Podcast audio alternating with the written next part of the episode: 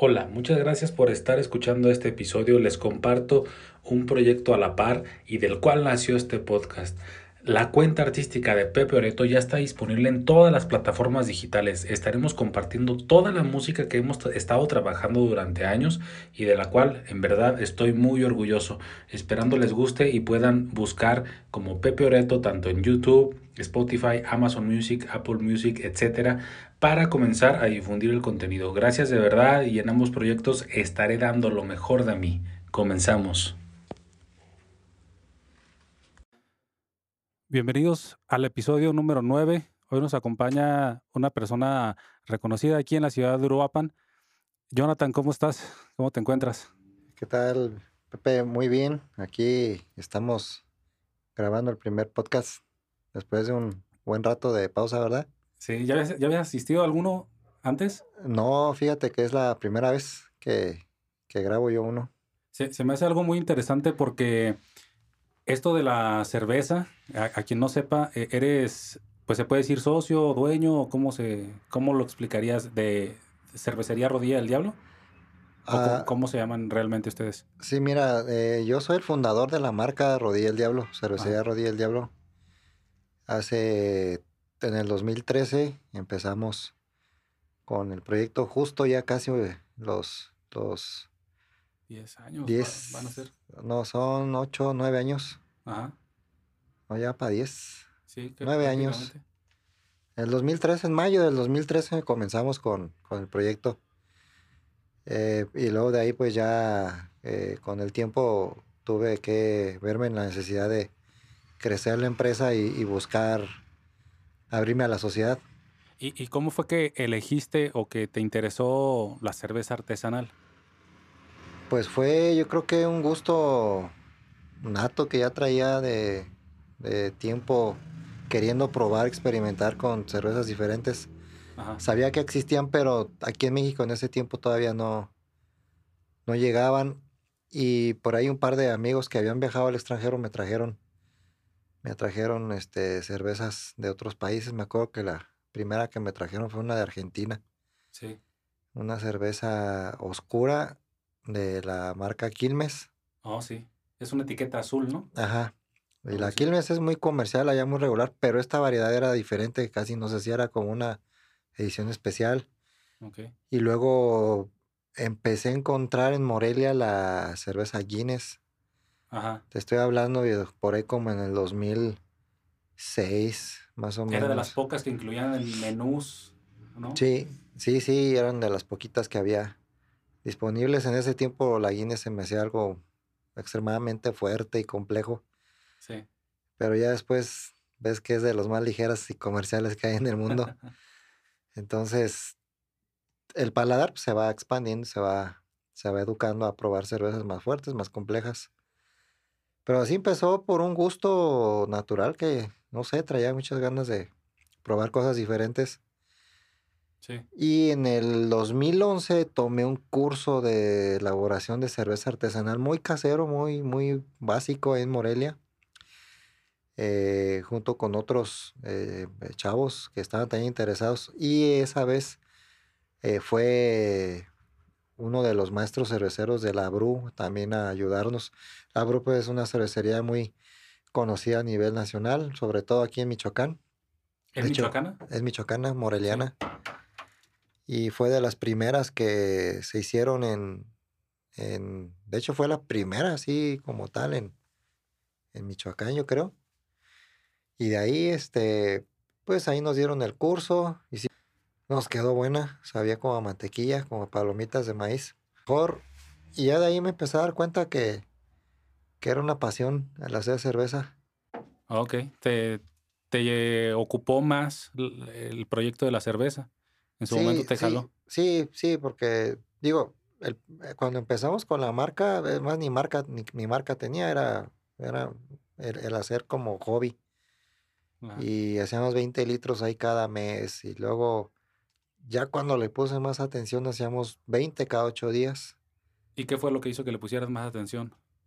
Eh, en el 2011 abrí un negocio con mi papá de cervezas importadas y artesanales.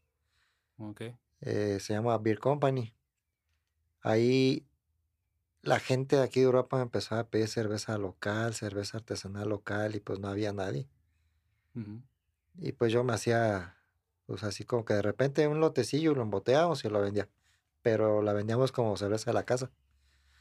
Luego por cuestiones de trabajo pues ya no le seguí. La otra lo retomé. Y de ahí fue cuando dije, no, ya, ya creo que ya esto le están pidiendo más, más y más y más. Y ya era, ya no era de cada ocho, cada, cada que quería hacer 20, ya era de cada ocho días. Y luego eran cada ocho días 40, luego cada ocho días 60, cada ocho días 80 y pues ya, ¿Y el equipo tenía la capacidad para hacer eso o tenías que hacer el mismo proceso varias veces? No, pues hacíamos en, en ollitas chiquitas. Ajá. O sea, cocinábamos eh, el fin de semana. El sábado dos. Primero el sábado una, luego el sábado dos, y luego el, sábado dos y el domingo dos. Híjole. Y así estuvimos unos meses trabajando con un compañero, un, colega cervecero. Y entre los dos nos aventamos a pedir un préstamo eh, de dinero a mi papá. De hecho, mi papá fue el que me prestó en esa vez este, un dinero. Yo tenía alzado otro. Sí. Y compramos un poquito más el eh, más, más, más equipo para no, no trabajar tanto. Pero sí seguían, hacíamos haciendo pues el mismo proceso. Sí, sí. Pero no complicarse con el, equipo pequeño, ¿no? Ajá. Aumentamos la capacidad de producción más, más bien, de almacenamiento también. Ok. Pero las ollas seguían siendo las mismas hasta que, tío, mi papá me prestó el dinero y ya después de ahí sí brincamos a 200 litros.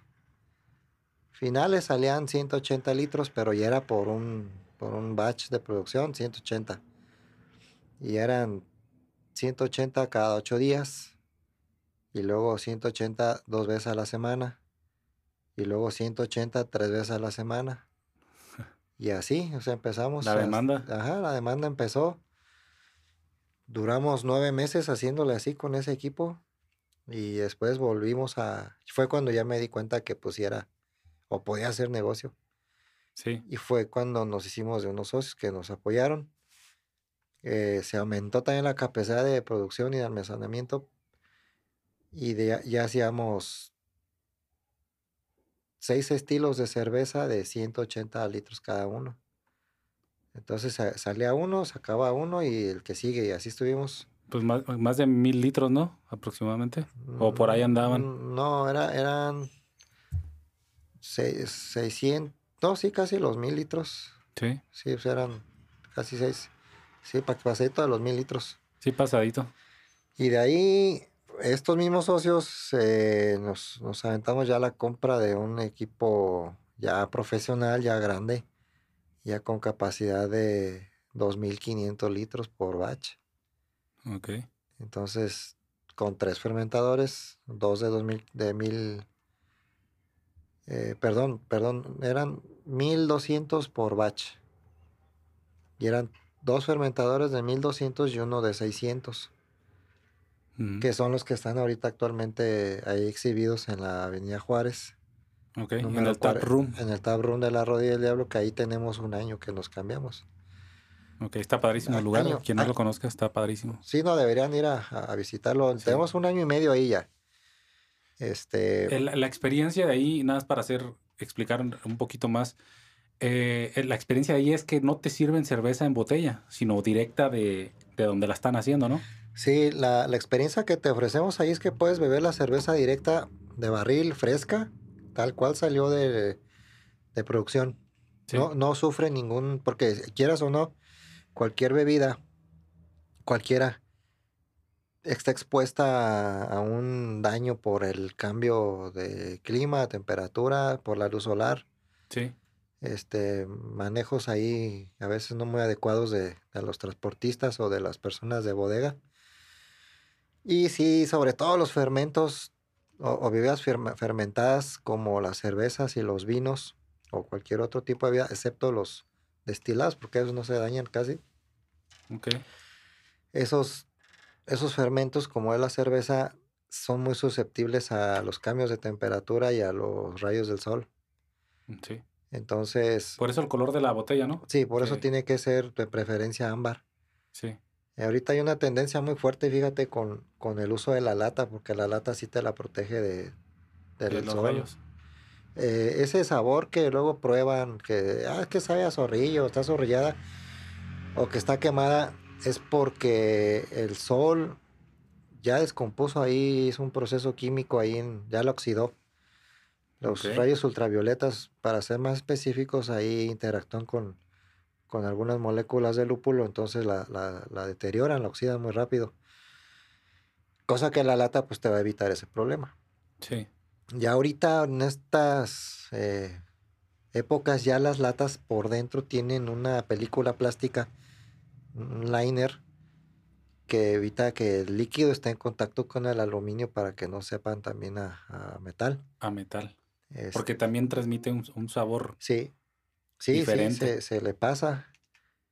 Entonces, cada metal pues te va ahí a ionizar ciertos sabores ahí. Se puede decir que, que, la cerveza artesanal, pues como, bien lo dice su nombre, es parte como artística, ¿no? Como más, eh, tanto el consumidor como el que la elabora, como que tiene mucha atención en, los detalles, como tú dices. El que la consume sabe, debe tener experiencia como en qué tipo de cerveza es la que le gusta, en qué momento. Y es, es este otro tipo de, de, consumismo de, pues de la cerveza, ¿no? También. Se trata más bien de hacer una cultura cervecera, de saber qué estilos son los que te gustan. Para eso hay que probar eh, lo que tengas a la mano y, y vas haciendo tu gusto. Obviamente hay cervezas que por más que pruebes, pues nunca te van a gustar. Y hay unas que te van a enfadar, que te gustaban y luego ya no te gustan y vas descubriendo siempre, pero te quedas siempre en un nicho de, un estilo o de otro. Sí. Ahí te quedas y, es lo que tú regularmente buscas. Esa, se, adquiere esa cultura cervecera, pues también leyendo, informándose, yendo a, festivales, preguntando. Eh, ya, ya entra en uno mismo que quiera adquirir la cultura. Nosotros le podemos decir a alguien 100 veces, pues si no tiene el interés de aprender, pues, no, pues no le, va a entrar por un oído. Y además la experiencia también, que no le puedes tú decir sabe a esto, sino pues tiene que probarla, ¿no? Realmente. Sí, tiene que probarla y, probarla con conciencia, ¿no? Con, o sea, catarla de, de, apreciar el producto desde ver su color, su espuma, a qué huele, qué cuerpo tiene, qué, qué, qué textura, y qué sabor. Y cómo se siente al final de que te tomas una cerveza si te, se te hizo muy fuerte, muy ligera, si te empalagó, si no, si te saturó el paladar, si, si realmente te gustó tanto como para repetir. Que hay cervezas muy buenas, pero nada más te tomas una y dices, es que está demasiado, está muy rica, pero no me tomo dos. Que son diseñadas para ese tipo de, de, de experiencia, que bebes una, dices que rica, que son también a veces muy caras, pero cada que la ves, pues te tomas una. Sí. Sí, ya. O sea, hay, un mundo enorme de cervezas. ¿Viste tú en, en, aquí regionalmente una cultura de personas que les gusta beber? Se empieza a generar poco a poco. Eh, se empieza a generar. Cada ciudad es diferente. Hay unos que son más interesados en, en conocer de cervezas y hay otras ciudades que, que no, no, no les importa lo que les lleves, ellos nomás van y toman y ya. Por ejemplo, hemos ido a, yo en lo personal he ido a más de 30 festivales en muchas partes de la República y te puedo decir que en tal ciudad llegan y lo que les ofrezca se toman. Y en otras ciudades son muy, muy, ya traen la cultura cervecera más desarrollada. O sea, varía mucho la, la, las condiciones socioeconómicas de la región para que la gente pueda, pueda tomar la decisión de qué tomar y qué no. hace tiempo había, había leído una información que decía que las dos, los dos productos que más exporta México, el segundo lugar está el aguacate. Y en primer lugar es la cerveza. Sí, ¿Qué, ¿Qué te diste cuenta al, ver este consumismo de, otro tipo de cerveza donde no se le presta tanta atención este, al, producto? Mira, aquí en México solamente exportan un estilo de cerveza que es el lager. Sí. Que es y, es, es eh, propiamente la que más se exporta es la, la de Grupo Modelo, sus versiones de Corona. Sí, sí, sí, es, es, de lo más famoso que hay en el mundo, ¿no? Sí, porque tiene la capacidad de producción de exportarla. Tienen las facilidades este, económicas. Tienen eh, el, pues la experiencia, porque empezaron ya, hace muchos años. Pero en México, aunque sea México el principal exportador, no es el principal consumidor de cerveza. la cultura cervecera aquí está, pero nada más le preguntas a la mayoría de la gente si conocen de cerveza y te van a hablar de marcas, pues no de estilos. Sí, sí, sí. Y realmente las cervezas comerciales saben casi todas igual, o sea, es, el mismo perfil, porque es una cheve que está diseñada para el público mexicano. En general, ¿no? También. Y, y general, o sea, no, no, no compiten, pues, o sea, no, no hay una cervecería que de las grandes, de las macro, que te ofrezca algo realmente interesante, o sea Ahorita están sacando ediciones especiales muy, muy limitadas, muy chiquitas, que nada más las sueltan en dos o tres lugares y, unas cuantas cajas y ya. Y hay gente que las compra. Sí, que, Las, que las sigue y que se enamoran de esas nuevas cervezas porque, porque ya, están cansados de probar lo mismo, lo mismo, lo mismo. En cambio, cuando tú empiezas a agarrar cultura cervecera de verdad, tienes un abanico enorme de, de sabores, de olores, de todo. Entonces, en México Sí se exporta mucha cerveza, pero no se, se consume poco. El consumo per cápita en México está como en el, si no mal recuerdo, en el noveno o en el treceavo lugar por ahí. No, no somos así tan, tan cheleros como dicen. No. No, no, no. Pensaría que sí. Ya ves que todos los fines de semana sí. es comprarte una chelita y... Sí, pero en países donde diario beben todos los días y es normal y, lo usan como agua de uso. ¿Tiene alguna denominación de origen la cerveza? Que sea como originaria de tal lado donde empezaron a, mm. elaborarla históricamente. No, fíjate que se han descubierto cervezas en, en Perú, acá con los incas. Sí. Se han descubierto cervezas con los sumerios, con los egipcios, con, con los em, eh, chinos, mongoles se han descubierto cervezas también acá en, algunas partes de lo que era Bavaria. Sí. Eh, no, no, no es eh, que tenga una dominación de origen, no, la cerveza es lo chido de la cheve que, que nadie puede decir que la inventó. O sea, es un fermento que es prácticamente universal. Pero, nació como para refrescarse nada más. ¿O tenía alguna intención, no sé, como ritual? Porque pues es una elaboración fermentada que lleva tiempo. No es nada más como agua de, de órale, refrescate y quítate la sed. Mira, según los vestigios arqueológicos en algunas culturas era algo como para ritual. Solamente ciertas clases la podían tomar. Y en otras culturas, por ejemplo en Egipto, a los obreros les pagaban con una ración de cerveza. Eso está bien, bien documentado. Les daban su, ración de cerveza y la cerveza la descubrieron por accidente. Este, cosechaban la cebada.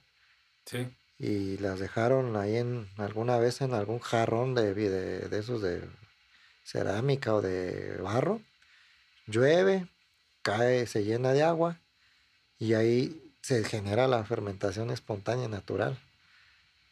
Y pues con los siglos empiezan a, perfeccionar el arte. De hecho, durante muchos siglos las mujeres eran las que cocinaban. Los monjes eran los que cocinaban. La iglesia, ¿La ajá, la iglesia era la que controlaba la, producción de cerveza en lo que era la Edad Media. La iglesia se encargaba totalmente de la producción, le daba, era la que daba los permisos a quien sí y a quien no y controlaban las especias, porque en ese tiempo no había lúpulos como tal, echaban especias. O sea que pasó por un proceso la cerveza, como todas las sustancias que hoy en día hay, unas son legales, otras ilegales, pero tuvo su proceso también, entonces. Sí, sí, sí. Igual que el alcohol, ¿no? Igual, es lo mismo. Sí.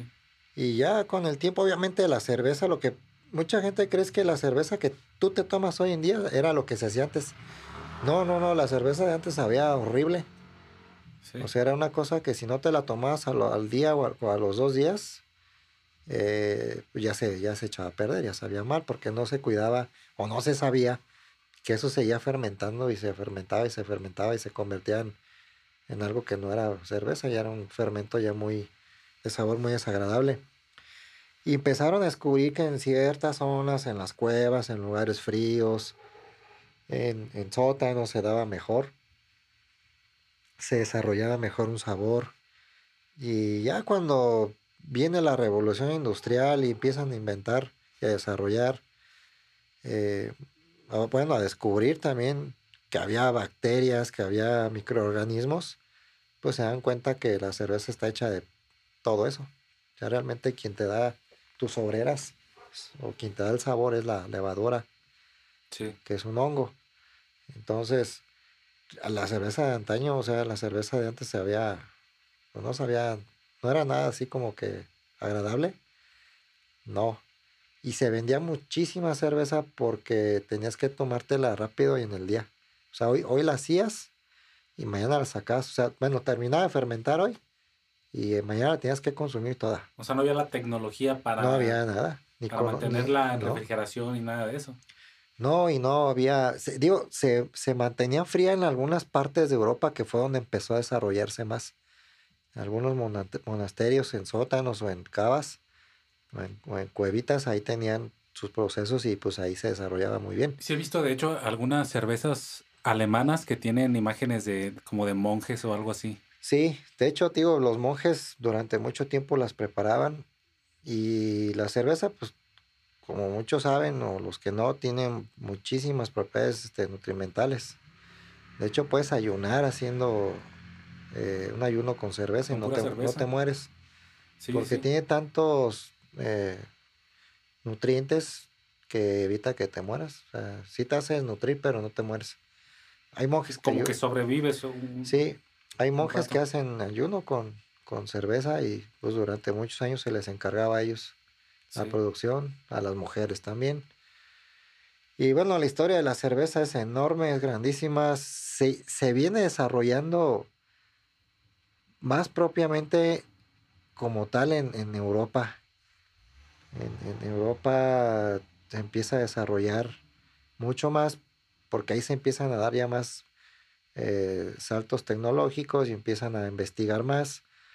Ya traían la tradición, igual por la seguridad, era más seguro beber cerveza que agua, por las enfermedades que había.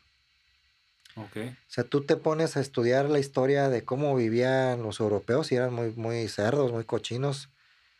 Y la única manera de asegurar el agua limpia era hirviéndola, pero ellos no sabían que cuando, cuando tú haces cerveza, hay un proceso en el cual se hierve.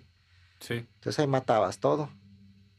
Entonces, ¿Se, le puede llamar pasteurización o no? No, no, no es como tal. No, no como tal, pero sí hervías el líquido y el mosto y quedaba libre de patógenos. Sí. Cosa que si tú ibas a un río, a, una, a un pozo, a una noria, pues lo más seguro es que te agarraras una infección por lo sucio que estaba todo. Entonces no, no había drenajes y todo el mundo tiraba sus desechos a la calle o a los, a los uh, cuerpos de agua, entonces era muy peligroso tomar agua en, la Edad Media.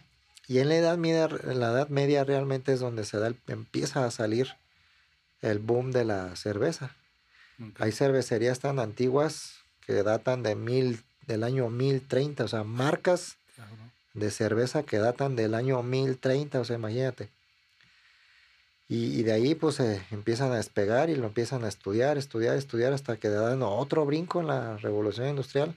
Sí. Dan otro brinco ya más, más sofisticado y empezamos a conocer ahora sí las cervezas que hoy en día están circulando. Sí. Ya por ahí después de, por ahí de 1700 en adelante, ya las cervezas ya se empiezan a parecer mucho a esto que estamos tomando hoy en día.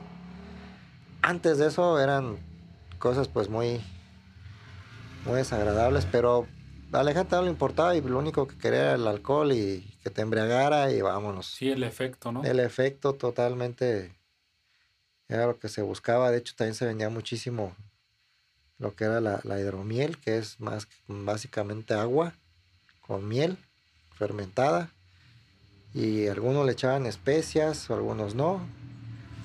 Y era también pues, la bebida más popular en ese tiempo, la hidromiel. ¿La hidromiel en Europa también? Sí. Sí, aquí también en, en los pueblos este, prehispánicos también se, se, bebía. ¿Cómo le llamaban? Pues aquí lo, lo agarraban como fermentados de maíz. Le llamaban, bueno, aquí cerquita le llamaban guarapo, o guarape. Okay. Aquí los, los tarascos purépechas. Y en, en muchas partes pues tenían sus, sus fermentos. Les llamaban pues de acuerdo a, ¿Crees, ¿Crees que yo sé que hacen la cerveza en una infraestructura de, de buena calidad y con tecnología, pero aún así, aunque está controlado todo, todo eso, ¿influye la altura de la ciudad, influye el clima de la ciudad o no? A pesar de que tienes el control tú en las en la en el equipo pues ahí de mm. temperaturas y todo eso. O termina por ya no no, cuando tienes un equipo profesional no, no influye.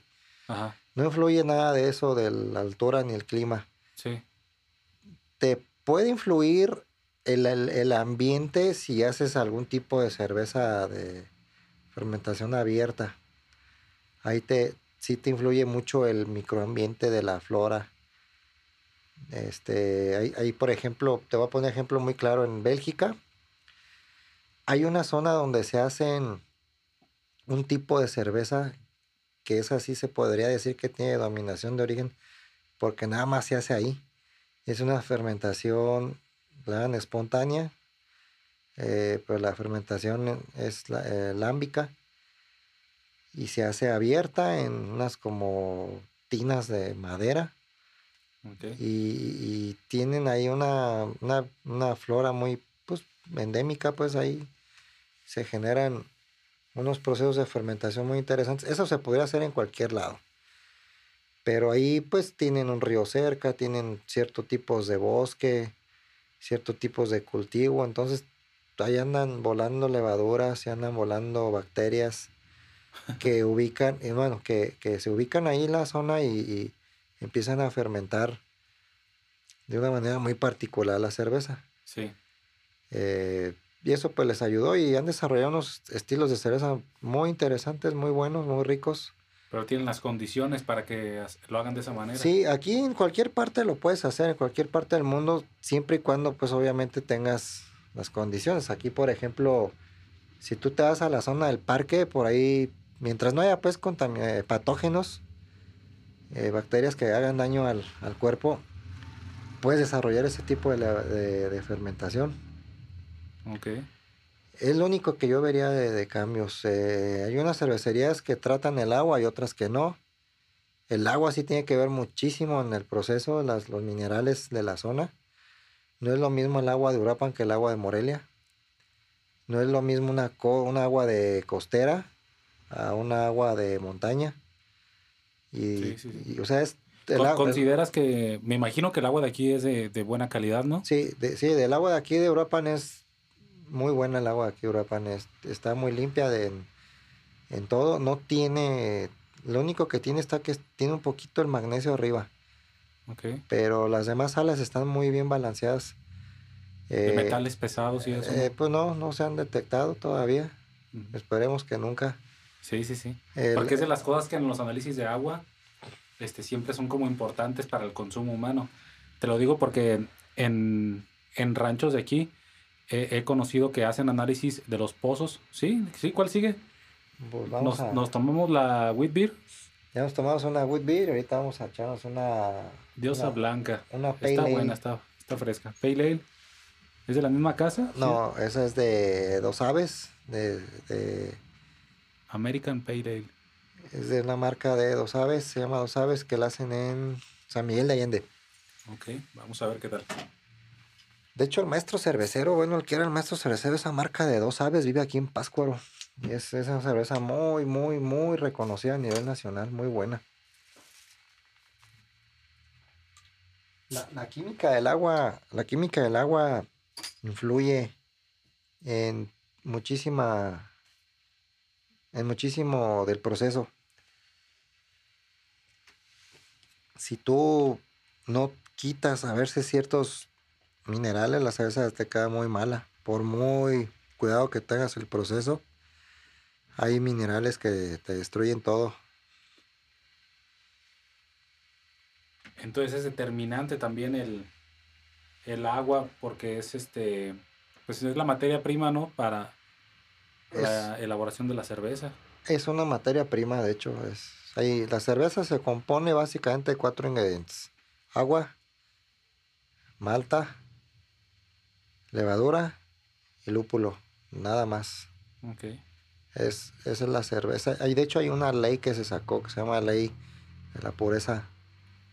La sacaron en Alemania y menciona... Para la fabricación de cerveza. Sí, es como una ley que pues tú la puedes seguir o no, pero pero se supone que la cerveza debe estar hecha nada más de esos cuatro ingredientes. Para que sea cerveza, llamarla Para que sea cerveza. Si ya le empiezas a echar otras cosas, ya se puede llamar de otra manera. Hay un hay un estilo de bebida, porque no, no es cerveza ni hidromiel, se llama bragot. El bragot es una mezcla de hidromiel y de cerveza. Ok. Es, es algo que es una bebida alcohólica, pero no, no es propiamente cerveza ni tampoco es eh, este, hidromiel.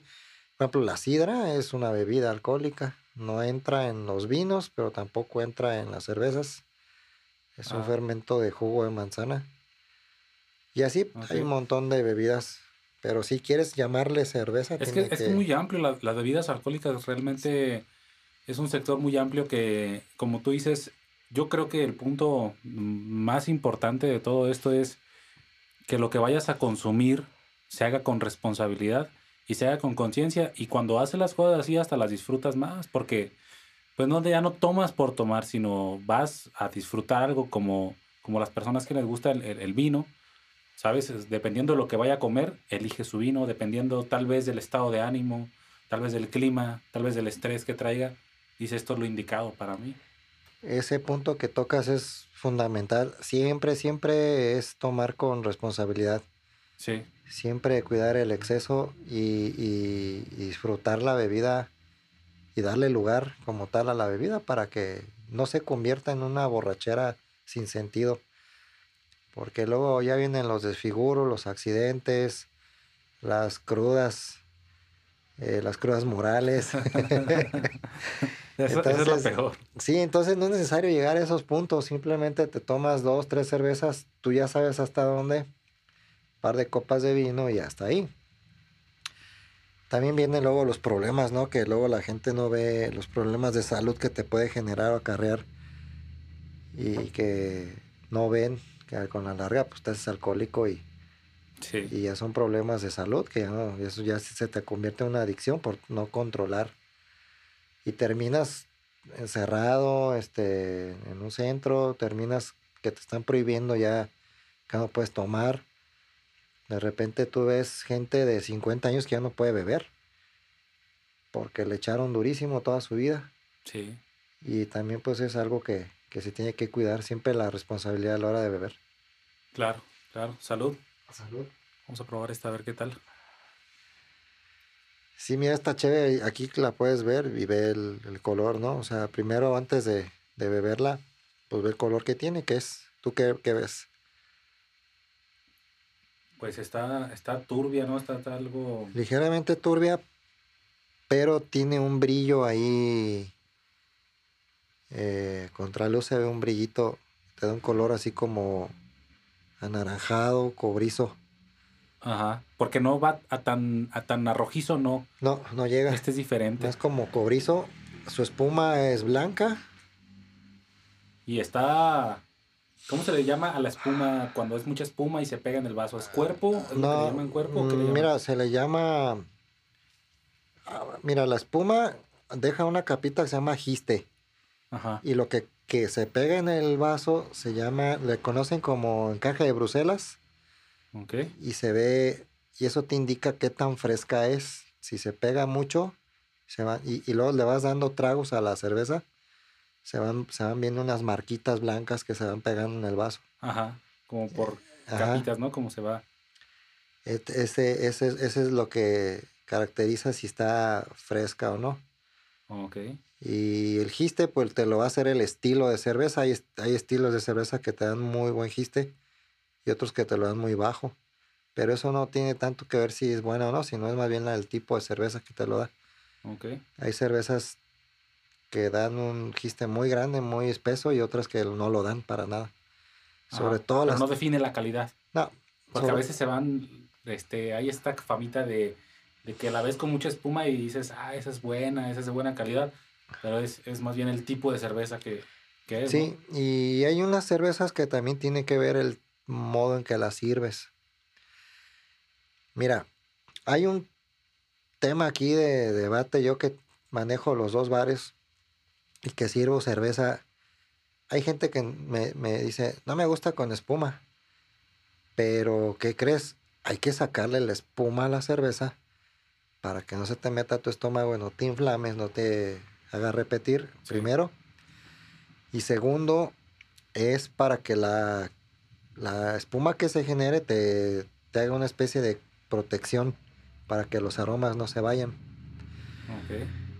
Eh, bueno, una cerveza muy alcohólica, muy alcohólica no te va a hacer espuma porque ya llevó mucho tiempo fermentada y, y realmente por los grados de alcohol no te hace tanta espuma. Hay unas que sí lo hacen, pero por lo regular no. Entonces hay un, un, debate entre que sí, sácame la, la espuma, haz que haga mucha espuma y hay gente que dice, no, no, no, no, no me le pongas porque es lo que empeda. O sea, no tiene nada que ver la espuma con emborracharte o no, o sea, eso es un mito. de hecho, la cerveza, tú, mira, para servir una cerveza tienes que tener un vaso de cristal, el, vaso o la copa tiene que ser de acuerdo al estilo, ¿no? Para empezar. Ya de ahí es complicado obtenerlo. Sí. Después el, vaso lo tienes que humedecer con agua fría para que las paredes, eh, por dentro obviamente lo, lo, mojas, las paredes se, se Vamos a, verlo de este modo, que se hidraten. Para que cuando tú viertas la cerveza, eh, no haga ese choque térmico de la temperatura y de lo áspero del, del vaso. Del vaso. Y no te levante un exceso de, espuma. Entonces, y la idea, lo ideal es pues agarrar la cerveza y el vaso y ponerlo a 45 grados. La vas virtiendo y a la mitad de tu vaso tú, tú levantas la cerveza para que rompa la espuma. Pero si no tienes esas condiciones, se te va a tirar la cerveza del, vaso, se te va a derramar y ya te dicen que no sabes servir una cerveza, que, que yo no quería eso, empiezan, entonces tienes que tener mucho cuidado, aquí todavía no se logra esa cultura este, de, de, hacer que se te caiga la... De hecho es normal, ¿no? Que cuando sirves la cerveza se tiene que derramar un poquito. No puede ser tan perfecto, pues, ¿no? No, se tiene que derramar un poquito porque es natural que tú botes todo ese gas carbónico que no quieres que entre a tu cuerpo. De hecho, he visto a que algunas personas la sirven y la, y la espuma que queda hasta arriba la, la retiran. Sí, con una paletita. Ah, con una, paletita.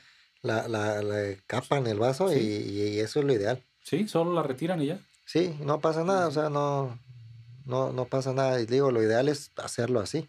Pero luego llegas y le le empinas a la caguama así del, del, del, del, frasco y al rato ando todo infladote y erupte y erupte, repite y repite y, y pues ya no se siente chido, pues. O sea, ya dices, no, es que es, empanzona y no. Es que ya se pierde, ¿no?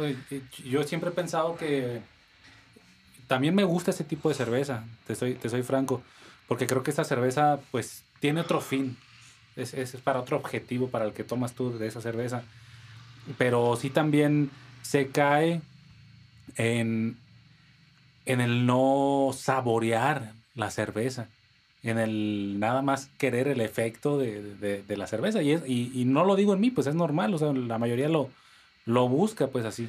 O sea, no vas y, y, compras, por ejemplo, de un artesanal te compras un 6 y con ese 6 te la vas mareando con dos camaradas, ¿no? Pero ya la de la otra es, ¿sabes qué? Cómprate un 24, porque vamos a darle hasta que amanezca. Es, un significado distinto. Sí, es lo que te comentaba hace rato, que las cervezas de aquí están pensadas para el público de aquí. es por el clima también en México, este, se presta que estés una y otra y otra y otra. Y están hechas muy ligeras, muy suaves y, y, no creas que las hicieron nada más porque se les ocurrió, sino que ya empezaron a estudiar el público. Sí, el mercado. Empezaron el mercado y, y sobre esas se fueron. Sí. Este, por eso no les ha interesado tanto desarrollar cervezas más complejas. Tú vas a Europa y, y hay cervecerías, ya hay tiendas de cerveza. De hecho, hay miles de marcas en Europa. Y en otros países nada más hay una marca o dos. Por ejemplo, en Centroamérica hay tres o cuatro marcas y saben lo mismo todas. y en, África igual hay una cervecería por país, casi, casi. Hay países que ni siquiera tienen cervecerías. Igual vas a Australia y es lo mismo. O sea, es muy, muy limitada. Y aquí hay muchas marcas, pero las pruebas están igual. Sí. Las diseñan pues en base a la demanda que, el público les, les está pidiendo, el mercado les está pidiendo algo más complejo y pues lo hacen. Sí, claro. Siempre están monitoreando al, consumidor. Constantemente. No creas, De hecho, aquí en México es el todo este show de la michelada y hasta lo agarran hasta de meme de burla que le meten un pollo y unas enchiladas a la michelada y gomitas y, y empezó como una bebida así muy, muy ligera la michelada, o sea... Pues creo que, bueno, algunos, incluso me ha tocado que cuando tú pides una michelada en ciertos estados, te traen la cerveza con sal y limón. Y ya. Le llaman, y le llaman chelada. Luego salseada ya es este con salsa Maggi, salsa inglesa. Y, clamatito. Ajá, pero ya, y, aparte con clamato otras. Y aquí en esta región pides una michelada y te la traen con clamato, con chile, con... Todo. Todo. Sí, digo, aquí cada, digo, y, y ya las, y es un dato bien curioso porque aquí en México se ha popularizado eso que hasta las grandes marcas ya están sacando sus, sus, versiones. sus versiones enlatadas hechas como michelada. Sí. Ayer estaba platicando ahí en el bar con un chico que viene de Estados Unidos, que viene de Arizona, y se sorprende muchísimo que ya encuentra en un Oxxo a la mano una bebida así. Y dice, yo he viajado por muchos países y, y pues ahí te siguen la cerveza así nada más. De hecho, ya se empiezan a querer popularizar, popularizar en, en varios países las micheladas, que las están sacando aquí en México de las recetas. Ahora con esto de los de los este, TikToks y todo eso, ya todo el mundo ve y ya están haciendo ahí en sus países sus, versiones. Pero es lo que están haciendo, o sea, es lo que están pidiendo. Bebidas así, con un montón de menjurjes y con gomitas y con palitos de no sé qué y con este jarabes, extractos de frutas y bueno, le ponen, o sea que casi casi cada bar tiene su versión de michelada, ¿eh? Sí. O sea, su dosificación de las cosas y sabe distinto. Cada quien tiene su, su especialidad sí. de, de michelada o su bebida preparada a base de cerveza. Se prestó y, y ya te digo, las grandes marcas pues están haciendo eso. Sí, con chamoy, con tamarindo. Lo que quieras te le ponen ahí. De hecho, hay unas ahí muy exoticonas que ya le avientan vino, ¿no? Que le avientan un shot de mezcal o de tequila. Y ya las hacen ya más como cóctel también, o sea, ya más refinados. Sí, es que también siento que e, ese tipo de cerveza tan ligera se presta para la combinación. Desde luego. ¿Verdad? Porque es este tan ligera que hasta pierde el sabor de la cerveza. De repente sientes como si fuera un caldo de camarón. Sí. La michelada. de verdad, porque te sabe como, como que te cae el estómago bien, porque pues trae el clamato y trae las salsas y trae el picante. Y, la cultura de aquí es mucho de después de, de, una buena fiesta, de una buena parranda, algo, no sé por qué, pero algo agresivo al estómago y además algo como que te reconecte con el alcohol que tomaste un día antes. Sí, sí, pues es que es la cultura del mexicano, o sea, es es este curársela y es con eso, o sea, ya, ya, ya prácticamente Pero es agresivo, es agresivo. O sea, una michelada, por ejemplo, con, salsa, pues de esta que todos conocemos, salsa valentina, e, es, es, agresivo, pues. O sea, al final de cuentas, y no es como algo tan, tan delicioso, pero pero es como esa parte masoquista del mexicano que le gusta lo el picante eh, y además el, el reconecte de, de, un día antes o del mismo día. Sí, pero ya ves que dicen veneno mata veneno y, sí. y con eso se te corta o la vuelves a conectar. pues, ¿Cuál es el problema? Sí. Pues fíjate, yo sí me he tomado esos preparados. No me gustan, no soy fan, pero si ando así muy crudo y me siento deshidratado, me agarro un vaso, le echo hielito, le echo poquito clamato, una cheve clara, de las, una corona o algo así, sal y limón, pero muy poquito limón. Sí. Y lo agarro como un suerito, haz de cuenta. Y ya bien a gusto, pero siempre y cuando me consienta el estómago me echarme algo así. Sí, claro. Si ya de andarle metiendo salsas y chiles, pues no, ya es. Ya andas bien hay, hay, ciertas edades que ya no se aguantan. No, ya no. Oye, carnal, este, para indagar un poquito más en, en, en, lo que es Rodilla del Diablo, obviamente yo creo conocer tal vez el, el origen y la razón por la cual eligieron ese nombre, pero me gustaría como que explicaras un poquito para las personas que no saben, eh, como, la, como los que somos aquí de la ciudad de Uruapan, Michoacán, ¿Por qué Rodilla del Diablo? Mm, mira, la marca, bueno, el nombre se me ocurrió por cuestión de que el agua la sacamos aquí del parque. Que al final toda la red de distribución de agua, casi toda la de Uruapan sale de aquí del manantial que trae ese nombre. Que es un río que atraviesa toda la, toda la ciudad de sí, ¿no? De hecho, los cárcamos de bombeo de, de que están ahí abajito de la, del nacimiento ahí y de ahí se deriva casi toda el agua de Uruapan. Hay, hay otras zonas muy al norte que extraen agua de arriba, de, de, pozos más arriba, y hay otros, otras muchas colonias que extraen agua de más abajo. Este, pero toda la, casi toda la red de Uruapan viene ahí de, del parque. Entonces, se me ocurrió por el agua, porque sacamos el agua del manantial. Sí y por el nombre y por luego querer usar un logotipo acá eh, que, te hablara o que el logotipo te transmitiera este el nombre lo pudieras también transformar en un logotipo. Porque luego hay logotipos o, nombres de marcas que no tienen nada que ver su logo con su nombre.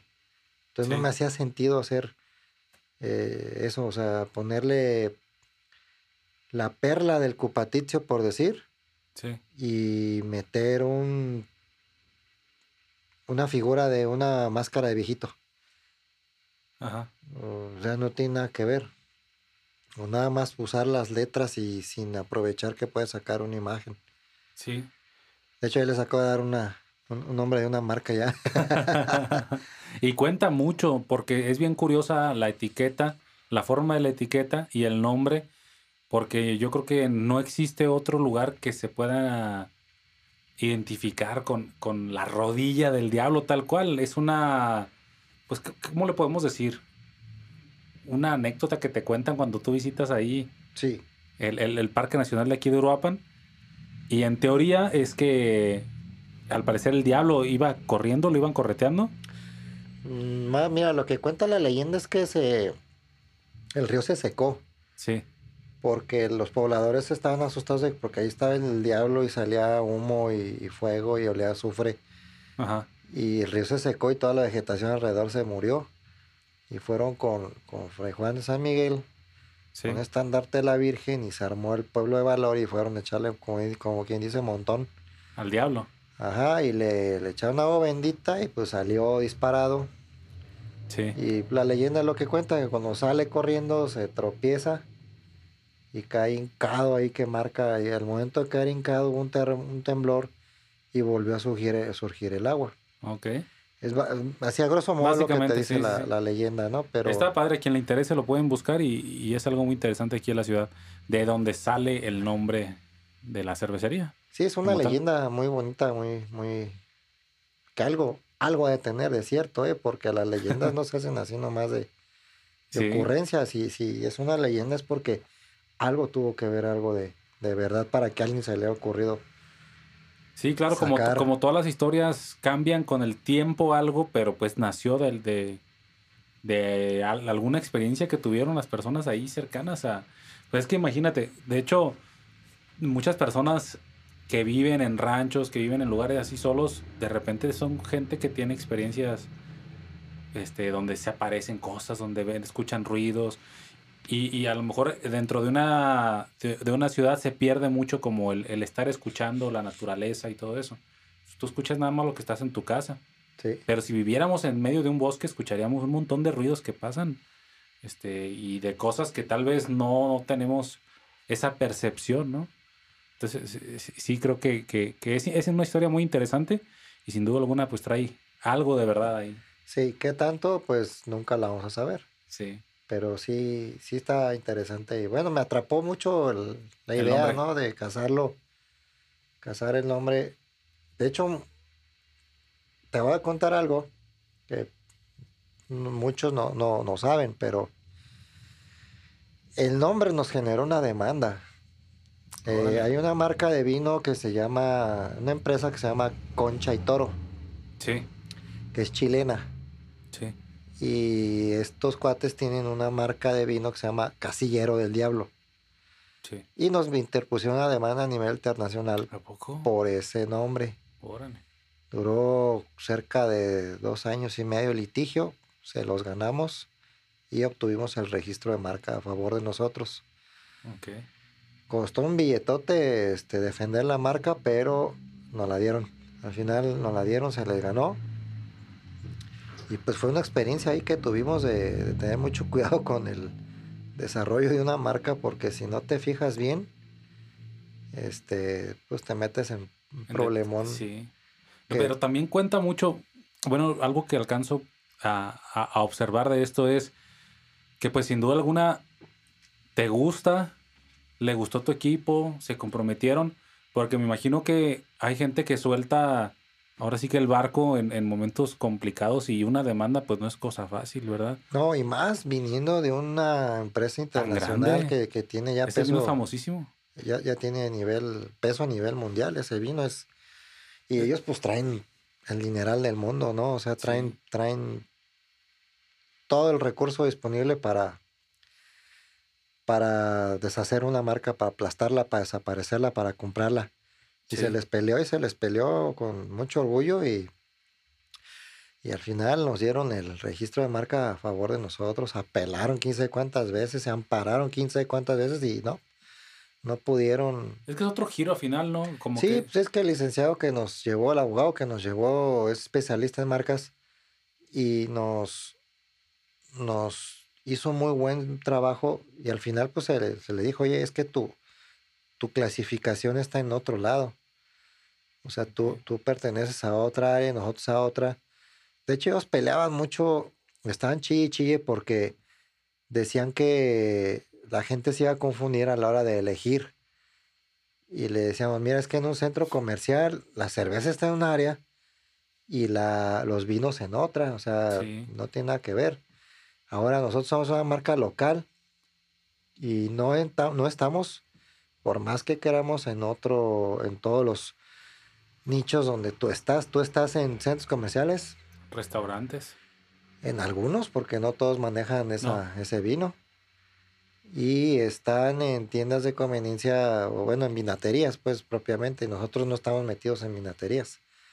Y no estamos metidos en centros comerciales porque no le hemos apostado ese, a, ese, a esas cadenas. Sí. Entonces, se hizo mucho trabajo y mucho esfuerzo y al final se logró, la, nos dieron el, el registro de marca y, bueno, fue una experiencia que obtuvimos bastante interesante en pelear. La verdad que sí. Con una empresa. no se la esperaban. No, no, no. De, hecho, mira, de hecho la marca ni siquiera estaba registrada. Y en un momento de, vamos a registrarla y por pura decir, ah, ya luego, ya luego.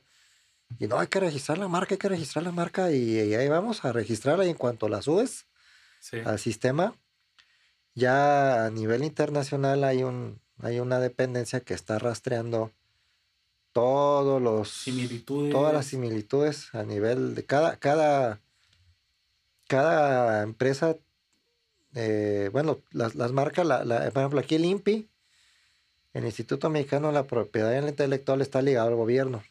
Entonces, por fuerza, todos los países tienen ese, tienen su instituto que, que, que suben las marcas a una plataforma internacional y estos monitos tienen una personita, un changuito que está todos, no todos los días, pero sale cada, creo que cada 15 días.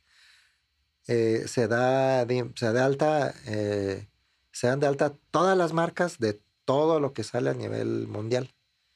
Entonces estos monitos tienen un changuito dedicado a eso. Precisamente revisando. las marcas que, y de repente, ah, salió una que se llama casi igual que nosotros. Y ahí vienen y se nos dejaron venir con todo. Híjole. Este, es increíble, ¿no? Uno no piensa que... ¿Se animaron al principio?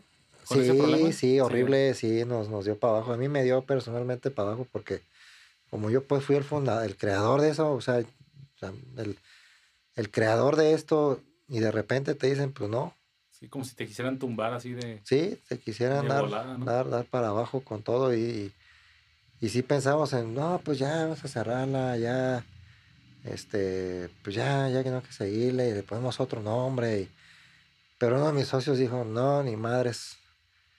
Y empecé, yo les conseguí el abogado. Estaba por ahí conectado en el medio y de repente conseguí el abogado que nos hizo el PAP, porque no cualquiera te lleve esos, esos litigios. ¿eh? Pues imagínate contra ese tipo de empresas. Sí, y sobre todo porque no hay muchos abogados especialistas en defensoría de marca de propiedad intelectual casi no hay, son muy pocos. Sí, sí los hay, pues, pero son muy raros, son muy especializados. Y conocíamos este cual, yo lo conocía y les dije, ¿saben qué? Pues tenemos, está aquí el, el, licenciado y nos va a hacer el paro ahí. Eh, llevarnos cobran muy caro, de hecho, eso es un costo muy alto el, el que se llevó. Pero al final, ahí está, ¿no? O sea, ya agarró un valor agregado más la marca. Claro. Ya, ya nada más el solo hecho que te hayan peleado.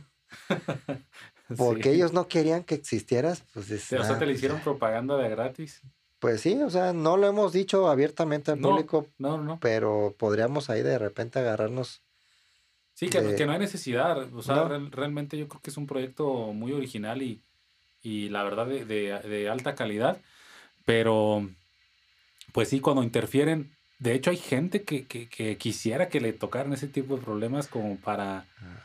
Obviamente no, no la parte económica del, pelear este, legalmente, pero sí el, el encontrarte con, un, con una empresa tan grande te, te pone como en el medio, como en el ojo de ciertas personas. Sí, puede ser eh, ventajoso que te lleguen a, a tocar las puertas de empresas así que te digan, no, no, no, no quiero que uses tu marca, ah, chinga, y, y tú quién eres, soy fulano, y yo pues no soy nadie. O sea, soy una marquita local. Sí. Que ha ido pues creciendo, ¿no? Con el tiempo ya a nivel estatal, pero, pero pues vamos, vamos trabajando, ¿no? En eso, en el crecimiento, pero estos cuates nos querían tomar a como diera lugar. Hablando del crecimiento, me habías comentado en, otras pláticas qué reconocimientos has tenido de, de, eh, dentro de la cervecería que han, que han participado en, competencias, este, que te han dicho internacionalmente, tal vez otras opiniones, las has tenido. ¿Qué, qué te pueden decir otras, otras personas ajenas a tu empresa? Mira, lo, lo, lo que hemos logrado son todas las cervezas las hemos metido a competir, a, competencias locales, bueno, estatales y nacionales. En estatales han ganado todas las cervezas, las seis cervezas han ganado medallas.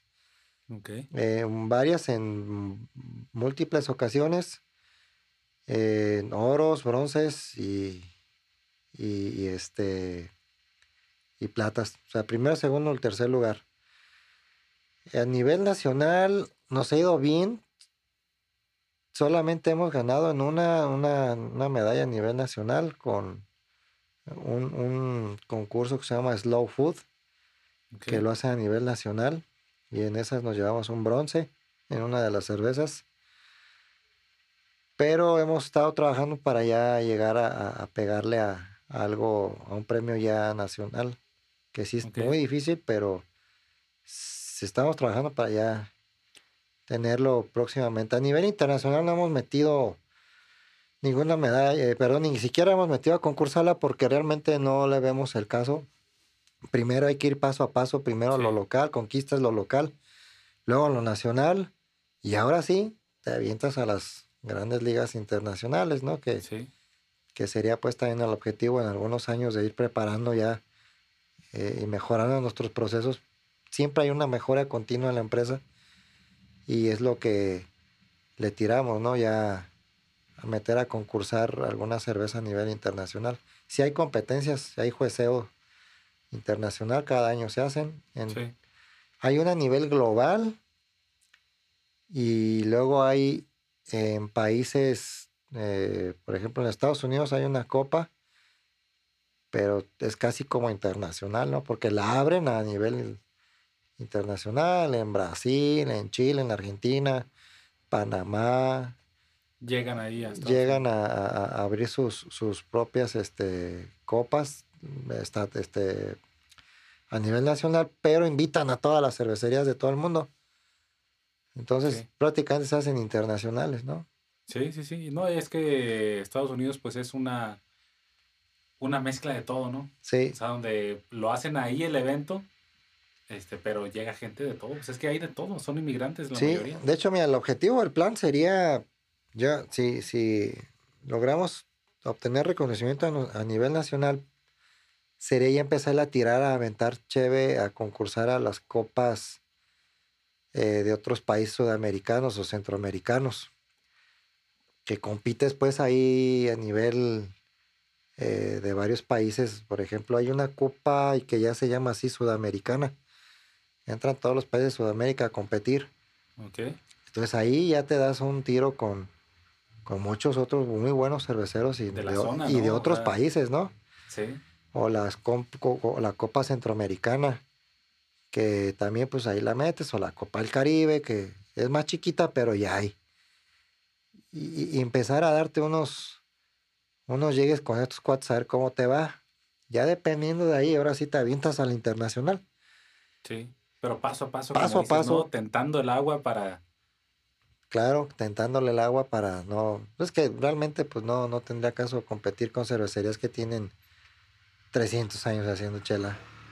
Sí. Y pues uno no lleva ni. fíjate que eso habla mucho del respeto que le tienes al, proceso y a, lo que es la elaboración de cerveza, porque eh, cualquier otra persona también podría eh, tener ese afán por querer competir, por querer tener la atención, por querer tener mercadológicamente pues la atención de otros países, de otras personas y, hacer como mucho ruido de... Sí, fíjate que yo he visto cervecerías o cerveceros que se han frustrado y han fracasado porque quieren, o sea, son tan egocéntricos o tan orgullosos que quieren competir. O sea, van empezando y ya quieren competir con los más chingones aquí del país. Y no lo logran, y hacen, y hacen, y no lo logran, y cierran, y se frustran, y se pelean con todos, y le tiran lodo a todas las cervecerías, y, y tiran cerrando, porque su afán era a fuerzas ganar medallas y, y llegarle al público por ese lado, ¿no? Pero te das cuenta a veces que si una medalla te da mucho, mucho prestigio, mucho reconocimiento, pero igual hay muchísima gente que le vale un cacahuate si tienes medallas o no. Y sí. Si le gusta tu cheve, te la va a comprar donde andes. imagino que también cierta, cierta satisfacción de todo este proyecto la ves hoy en día después de tantos años y que la gente no llegue a pedir una cerveza importada, sino que te pida las que tú haces aquí. Sí, no, de hecho, pues, aquí por ejemplo en el otro negocio que tengo, el Beer Company, llegan, tengo, tengo que serán unas 200 etiquetas, un poco más. Y ve, llega un cliente y ve y pide la, rodilla del diablo. Y yo así de que, ah, bueno, o sea, hay 199 opciones y escoges la mía, pues qué chido. Sí, sí, sí, Porque ya la han probado. Y de hecho han probado otras cervezas y, no, no, dame esta, dame la que me gusta. Entonces ya solitos dices, dame la que me gusta, pues ahí te va. Sí, de cierta manera te, te estás aclientando y no sé si tenga que ver, pero como tú dices, e, el agua al final es, algo de la región, es algo que las personas tal vez no, no, no asimilan y no palpan en el momento, pero a lo mejor tiene que ver eh, eh, el agua de la zona con, con, el que te guste la cerveza, ¿sabes? Sí, no, claro que tiene que ver el agua. Pero, no se dan cuenta, es lo que no. Pues cada, cada agua de cada pueblo o de cada ciudad tiene su sabor, su, su química, vamos, ¿no? Y eso también te hace que tu producto sea también como más original, vamos. Sí. Nosotros no le modificamos nada al agua, así como va. Nada ah, más pues la filtramos, ¿no? Con carbono activado y, con, filtros de, celulosa para las partículas por ahí que andan. Okay. Pero a nivel de, de química no le movemos, no le tumbamos nada de sales ni nada, ni, ni le metemos así sales porque el agua es muy rica aquí, es muy, muy noble, muy buena. Mm. Mis, los primeros, primeros bachecitos que hacíamos de, cerveza, cuando no tenía marca, todavía lo hacíamos en Morelia. Y el agua allá está horrible, está llena de sobrecarga de ciertos minerales. Sí. Y las cervezas quedan pastosas, quedan feas, o sea, y cuando, cuando la empezamos a hacer aquí en Europa, no, pues un cambiazazazo, o sea, fue, fue, yo, yo siento que el agua de aquí de Europa fue la que nos hizo crecer la, la, marca así, porque allá, cuando hacíamos allá, pues eran 20 litros o 40. Es que definitivamente, fíjate que no, no había pensado yo, me había ido más bien como pensar en la receta, pensar en el maestro cervecero, pensar en el equipo, pero como tú dices, el agua es un, un factor importantísimo que he probado cerveza artesanal de León, este, de, Morelia, de, otros, de otras ciudades aquí dentro del mismo estado. Y siento que, algo tiene que ver porque se siente como hasta en la carbonatación, no sé, no, sé. Tiene algo la cerveza que, que está, está buena, ¿sabes? Y es, es muy agradable. Porque para pasar tú de, de consumir una cerveza que consumes en, cualquier tienda, este, dices que es lager, ¿no? La mayoría. Eh, sí, desde las industriales en México todas son lager, ¿eh? Todas, pasar de ese, ese tipo de consumo a pasar a un artesanal de tal tipo para tal objetivo y tal momento y es, este es un salto también. Es mudarte de, de tomarte un 6 a tomarte dos. Sí. Sí, desde luego que sí. ¿Qué le recomendarías tú a una persona que le interesa la cerveza y para que no tenga un choque, que pruebe una y que diga, no, esto no me gusta? ¿Qué le recomendarías? ¿Un tipo de cerveza o más bien probar como el tap room que tienen e, estas pruebas pequeñas? No sé si me puedes eh, brevemente explicar cómo este, este tipo de presentación que yo no lo había visto en ningún lado. Mira, si el bar tiene modo de ofrecerte una prueba pequeña de cada uno, o sea, un sampler de varias, es lo ideal. Y, segundo, que te den cervezas de gradaciones alcohólicas bajas, que es lo que yo recomiendo, independientemente si son oscuras o ámbars o rojas o claras o turbias, tienen que empezar a tomar cervezas no tan agresivas en la cuestión de los grados de alcohol. Y, en base a eso, porque lo primero que sientes también es el alcohol. Sí. Y luego ya viene ahí junto con pegado el estilo que si es por ejemplo una IPA, una cerveza muy amarga, una IPA, si vas a sentir la patadona de lúpulo ahí. Y si eres princip o sea, no, novato, principiante, una de dos, o te enamoras o la odias. Eh, sí, entonces sí. también tiene mucho que ver también el quien te guíe, la, capacitación del personal que, que, con el que te vas a enfrentar. Si no te saben decir, pues puede ser que termines odiando la chela. Sí. De hecho, hay mucha gente que no le gusta porque piensan que es muy fuerte, que porque sabe muy feo, muy gacho, muy, muy de todo, pues le echan. Entonces tuvieron una mala experiencia ellos, por eso no les gusta. Sí, sí, sí. A mí, a mi bar me han llegado gente que dice, no me gusta la cerveza, guacala, Leo, es que no has probado bien. Mira, prueba esto. Y ya les sirvo. Ah, es que la que me dieron en tal lugar, en tal lugar sabía horrible. Es que no te supieron vender. Sí. No te supieron guiar para tu primera experiencia nomás te la dejaron ir así como iba. Sí. Entonces, eh, pasa lo mismo, pues, la terminas odiando. Entonces, sí tiene mucho que ver también de manera natural que te den algo ligero, suave. Sí. Y de ahí vayan viendo tu gusto. me imagino que esto es como para que entiendas el proceso de, lo que es algo artesanal, ¿no? Pues ¿Por eso lo suave o, Más bien para que entiendan que hay una variedad enorme de sabores, te digo, sabores y texturas y todo. Pero obviamente la mayoría de la gente, incluyendo en su momento yo cuando empecé a probar, si a mí me hubieran dado en ese tiempo una cerveza así amarga, amarga, yo nunca había vuelto a probar esto. Jamás, porque se me había hecho algo muy feo y me iba a hacer la idea de que todo iba a saber igual. Sí. Ahora, otro tema que hay aquí en, el mundo cervecero es que hay mucho cervecero que hacen sus lotes de cerveza, no los cuidan, tantos contaminados y así lo sacan al mercado. Es una falta de profesionalismo enorme. Sí. Una falta de, falta de capacitación. Que sacan un producto dañado, malo, al mercado a venderlo como si ya fuera. Y eso también ha dañado y ha perjudicado mucho la percepción de, del consumidor. Que, Ahí, ahí hará falta regularización o, o algún control por parte del gobierno o algo que, que cuiden como el proceso de, las personas que venden cerveza artesanal? Hace falta, pero no se da, no se voltea a ver este sector todavía porque todavía es muy chico. Hay, hay, muy pocas cervecerías. Por, mira, un, ejemplo, aquí en Europa hace unos años había nueve cervecerías. Ahorita quedan tres o cuatro. Y, y, de esas nada más una produce bastante, las otras pues muy poquito. Entonces, hay municipios que no tienen, que no hay nada.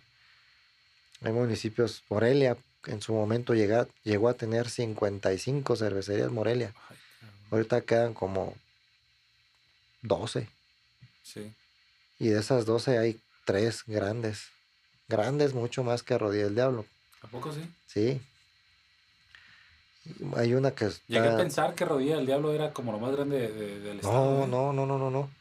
No, hay cervecerías en Morelia muy grandes. no, nosotros somos de la, número 3, número 4 ya.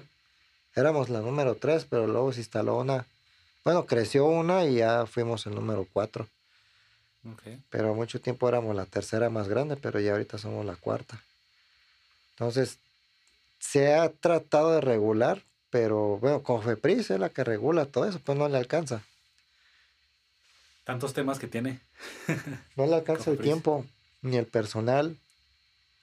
Te van a voltear a ver un día Cofepris si alguien denuncia una cerveza que si de plano estuviera muy jodida por todos lados y que le haya hecho daño y que le haya salido unas larvas o, o gusanos o moscas cuando la destapó y o un pedazo de un bicho y que alguien le tome la foto y se haga viral, o que ellos tengan la molestia de reportarlo a Cofepris, pues ahí sí van y te caen y...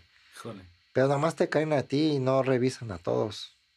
Eso es lo malo, pues, de esta dependencia. es el detalle que no, que no vigilan y cuidan el proceso de en general, sino que se van específicamente a, a solo uno, ¿no? Y eso no corrige nada a final de cuentas porque pues no, solamente estás corrigiendo uno, sino cuando hay leyes, toda la bola de los que hacen se rigen tal, tal cual. Sí, de hecho, mira, hay, ah, o sea, ha habido y hay, hay intenciones de, ahorita con la Asociación de Cerveceros del Estado de Michoacán, se ha tratado de normar eso, de regularizarles, de decirles, a ver, o se alinean o se alinean. Si no tienes la capacidad de alinearte con los mínimos de limpieza, o sea, con los mínimos este, estándares de que vayan y vayan y revisen tu casa o tu taller.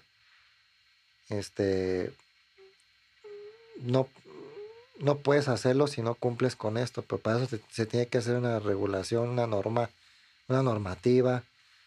Y todo esto, pues la COFAPRIS no lo va a hacer. Lo va a hacer el día que haya muchísimas cervecerías. Sí. Muchísimas. Ahí sí que sean cientos o miles, miles de miles allá, ahí sí van a decir, ah, a ver, espérense, vamos a regular. Porque ya es business. pues sí, ya es business para ellos porque ya te van a cobrar. Sí. Y luego hay muchos cerveceros que son caseros, que hacen cerveza en la cocina de su casa o en el patio, que pues si les queda cofrefis, pues lo más fácil es que ciérrale y ahí nos vemos. Sí. O sea, no, si, si llegara a, a hacerlo en este momento Cofepris, una regulación de las, hay cerca de unas 800, 900 cervecerías en todo el país, desde chiquitas, desde homebrewers, hasta grandes, ah, se quedarían como unas menos de 100.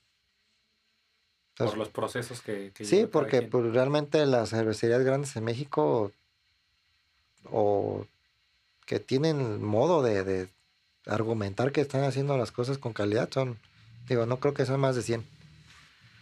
Todos los demás son homebrewers que hacen en el patio, en el taller. Definitivamente lo artesanal entonces eh, no se debe entender como algo sucio, como un proceso muy sin cuidado, como un proceso al ahí se va, sino el artesanal, como decía al principio, es, esta cerveza que, te entrega un proceso más personalizado. Sí. Y, con más atención. Sí. Y, no, no, no es, es otro tipo de cerveza, obviamente, a la que estamos acostumbrados a tomar, pero sí es este pues más, más personalizado, más cuidado, más desde, desde que está haciéndose la receta, gestándose todo el proyecto, lleva muchísima atención de las personas que lo, que lo están haciendo y, definitivamente pues es, es, algo muy interesante. Te quería preguntar algo que, que me da curiosidad. El dedicarte a vender, a elaborar una sustancia que pueda por razones exteriores a ustedes como empresa, generar problemas, por ejemplo, alguien que se pase, ¿sabes? O sea, simplemente el vender una sustancia que, puede que alguien se tome 10 y choque por ahí. El vender una sustancia, ¿qué, qué opiniones has tenido tú que te digan, no, ¿por qué vendes alcohol? O, críticas, o, o, cosas ajenas, por ejemplo, a esto de la demanda de personas cercanas a ti que te decían que no lo hicieras o, que sí, no sé. ¿Qué opiniones tenías de tu familia, amigos, eh, de que te enfocaras a un proyecto de, un, de una bebida alcohólica? mira, en, cuestión familiar y, de mis círculos de amigos, pues no, nunca tuve ese problema. Sí llegaba, siempre va a haber gente que, ah, no pueden hacer otra cosa que no sea alcohol. Sí. pues sí, sí podemos, pero pues ahorita nos pegó la gana hacer chela y pues la vamos a hacer. Sí. Pero son los mínimos y son los, los menos, pues, que, te, te dicen y no por eso no vas a dejar de hacer tu sueño. Este, no, no, no nos causa como miedo porque cada persona tiene su... O sea, no obligamos pues a la gente a beber. Y siempre va la, en las leyendas de la, porque te lo pide la ley, pues que también les pongas una leyenda, decir, el abuso de este consumo es nocivo para la salud. Dejárselo a su responsabilidad. Es su responsabilidad, nadie los obliga. Y si tú eres muy imprudente, pues lo vas a hacer con mi marca o con la que sea. Sí. Este. Sí, ahí, no es tanto. Ya te deslindas de cierta manera, ¿sabes? Sí, o sea, también pues también hay que tener uno en nuestros bares pues tenemos el cuidado de que si anda muy tomado el cuate, pues ya no le damos. Exactamente. Y lo echamos para afuera y se ponen eso y se ponen a pelear y se ponen marros y, y mejor ya les negamos el servicio porque ya para qué quiere más. Si ya está hasta el tope, ya sabes que ya, caile, o sea, ya vete. Sí. O te pido una, este, un taxi o le hablamos a alguien que haga por ti. Sí. O inclusive nos ha tocado llevar ¿En, muchas ocasiones a clientes que, ya no saben ni qué onda y pues ya los conocemos porque van seguido, pero, pero dices, no manches, este cuate. Una vez nos tocó una experiencia con un cliente muy, muy difícil que no podíamos contar, no lo conocíamos muy bien, era cliente, pero no sabíamos realmente quién era. Y tuvimos que hurgarle la cartera, ver dónde vivía, llevarlo arrastrando y a, casi a chingados a su casa porque no se quiere ir. Arriesgarnos a que nos metieran en un problemón. Y no podemos desbloquear su celular porque no lo traía con huella, lo tenía con contraseña y el pate no se, no se acordaba de la contraseña. Entonces no, no, sabemos a quién hablarle, o sea, este cuate quién es. O sea, sabemos dónde vive porque ahí en su credencial venía su domicilio. Sí. Y lo corroboramos con un recibo que traía ahí, no me acuerdo si era de la luz o algo. y pues ahí lo echamos y el cuate vivía solo. O sea, nos, nos pasamos y y oye, ¿no tendrá perro? No voy a salir el pinche animal ahí a mordernos, a atacarnos. Y lo echamos ahí en su sala y le dejamos todo, le dejamos la llave ahí. Y, al día siguiente el cuate fue muy agradecido pues a, oigan, ustedes me llaman, sí. Pero digo, no somos pues gente maleada como para... Otro le hubiera vaciado la casa y le hubieran hecho.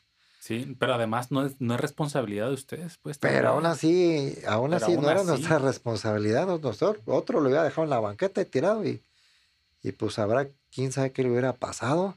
Sí. Pero nosotros todavía tuvimos la empatía de, llevarlo sin saber quién diablos sea el tipo y veto a saber que nos hayan ahí metido luego una broncotota. Pero ya clientes que conocemos sí lo llevamos o les decimos, sabes que ya, ya, no te voy a dar más. Ay, pero que no, ya, o sea, ya Sí, porque no es una cuestión tan, tampoco de, de, dinero, ¿sabes?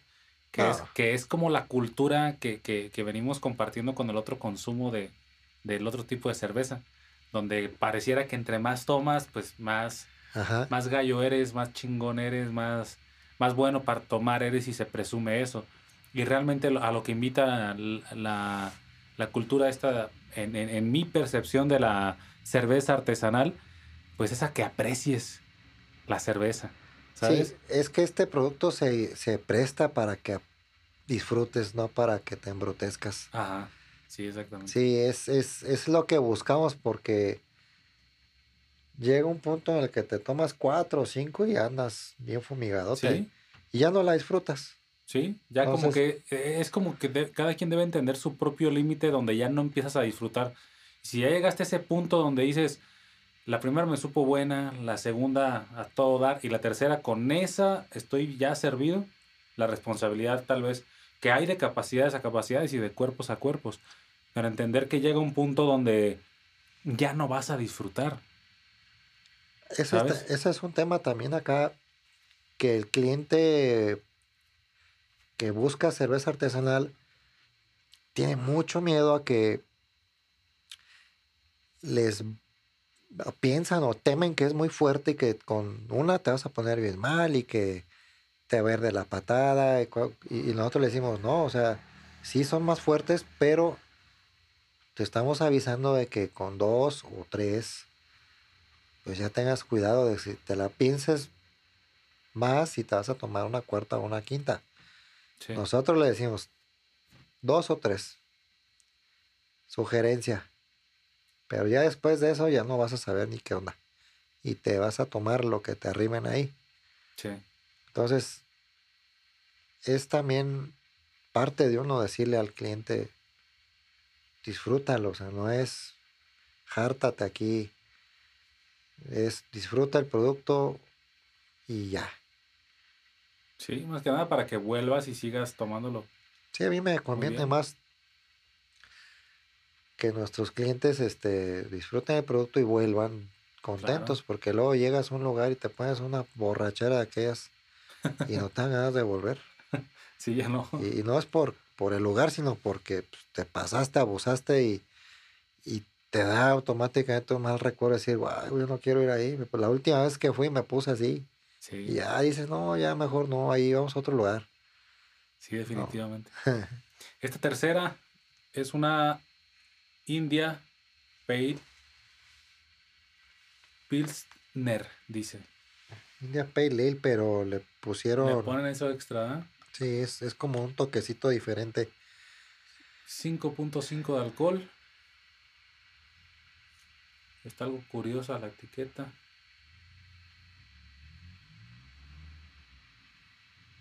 Playa Car se llama. Esta, esta cheve es mucho más amarga ya. Si te fijas, fuimos subiendo el nivel. Empezamos con una wheat beer. Que supo muy deliciosa, así frillita. Ajá. Y luego una pale ale. Sí. Que ya es un poquito más amarga. Y luego esta que es una IPA, una IPA. Pues que ya el amargor ya lo vas a, ahorita que la pones vas a sentir. El aroma. Salud. Salud. A quien esté escuchando esto, que estén disfrutando todo este sermón de cerveza artesanal. Espero les guste y, les atraiga. Es algo muy interesante y seguramente, en, si no es en tu región, en, en, zonas aledañas estarán ya, ya proyectos por allí en, en camino, porque es algo que yo creo que en México está surgiendo, pero también como, como comentas en Sudamérica, este, hay personas que nos escuchan en Chile, en Argentina, en Honduras, Incluso por ahí tenía el dato que también en España, menos del 1% nos empezaron a escuchar en España, pero pues hay gente que está escuchando, ¿sabes? Y, creo que este gusto por la cerveza este, más personalizada va, va creciendo y como todo proceso, pues va, va a agarrar un, un punto de más fuerza en, e, en este país que pues no tiene tantos años, pero va, va hacia adelante. Sí, la tendencia. Mucha gente cuando abrí el proyecto me decía, es que te va a ir mal porque es algo que va, es pasajero, es la moda. Ajá. Pero los datos indicaban todo lo contrario, es una moda que se va a quedar y se está quedando y se va a quedar. Sí. La cerveza es algo bien chido porque existe desde hace milenios aquí en el mundo y es la bebida más popular a nivel mundial, mucho más que cualquier cosa. Incluso que el, que el licor. Sí, la cerveza. O sea, la cerveza es, es para todos. Es, le entra casi a todo mundo. Es la bebida más popular a nivel mundial. Hay, hay unos. Es, es fácil de conseguir, es fácil de beber, es, es informal, es. O sea, no te pide tanto protocolo para beberla. Es simple, pues, es. es sí, sí, sí, sí. La chela es del pueblo, como dicen, es para el pueblo. O sea, no, no, no tienes que, que estar en un lugar especial o servirla. Te la puedes tomar directo de la botella, o en una copa, o en un vaso cualquiera. O sea, pero te la tomas. Y, hablando de, esta facilidad de, consumir una cerveza y, y, de lo agradable que es en cualquier momento, ¿qué, ¿Qué sugieres, eh, por ejemplo, con el consumo de carne? Ah, mira, el maridaje es también muy extenso, muy, muy grande el maridaje. Hay cheves para postres, hay para mariscos, para cosas picosas, para parrillas, para eh, alimentos este, horneados. Para carnes, dependiendo la carne, eh, si es una carne en una parrilla, es al, carbón o a la leña. Yo aventaría una cheve oscura, una tipo porter, una cerveza estilo, hay un estilo que se llama Schwarzbier, que es una cerveza alemana oscura. Bueno, cierto, bueno, una cerveza que tiene un perfil ligero a tostado para combinar también con los eh, ahumados y con los, eh, los sabores quemados de la carne, pues. Independientemente si es este un ave o una carne roja o, una carne de cerdo. Si son adobadas o enchiladas, o sea, carnes enchiladas o adobadas, voy a meter una cerveza tipo pale ale, un poquito más amarga, para hacer ahí juego con los con los chiles. Sí. mariscos o aguachiles o lo que se considera aquí en México, pues que es el... Mezclan mucho el marisco con, con chile. También metería una, una cerveza ligera, pero también amarguita. O un poquito más de trigo. O sea, hay un mundo de posibilidades que puedes usar. porque como hay tanto estilo de cerveza, Realmente no te alcanza para estar buscando el mariaje perfecto. Ah, por ejemplo, hay cervezas para con quesos, como te decía, con postres, una, por ejemplo, una, Imperial Stout con un postre de, no es sé. Una delicia, es una no, delicia. Y, hay miles de postres, o sea, yo, yo, he probado que a mí en lo personal me gusta mucho, que son chocolate, un postre que lleve frambuesa, chocolate amargo negro y un Imperial Stout. Y es una explosión de sabores bien, bien rica.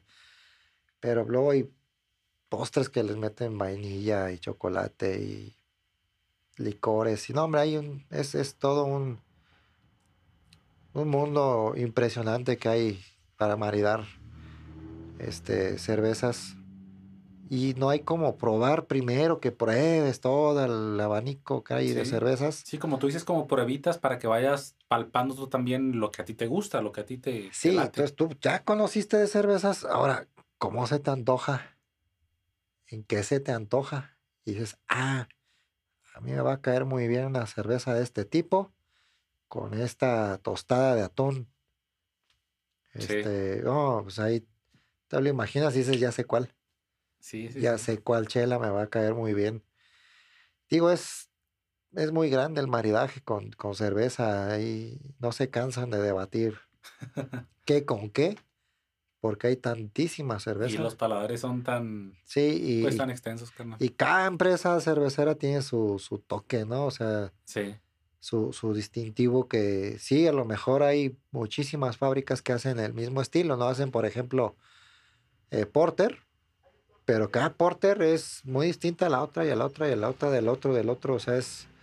Y hay una porter que a lo mejor a ti te va a gustar porque ese sabor en particular de esa cervecería o de esa marca es la que te cubre tus necesidades. Sí, que te satisfacen. No la del otro ni la...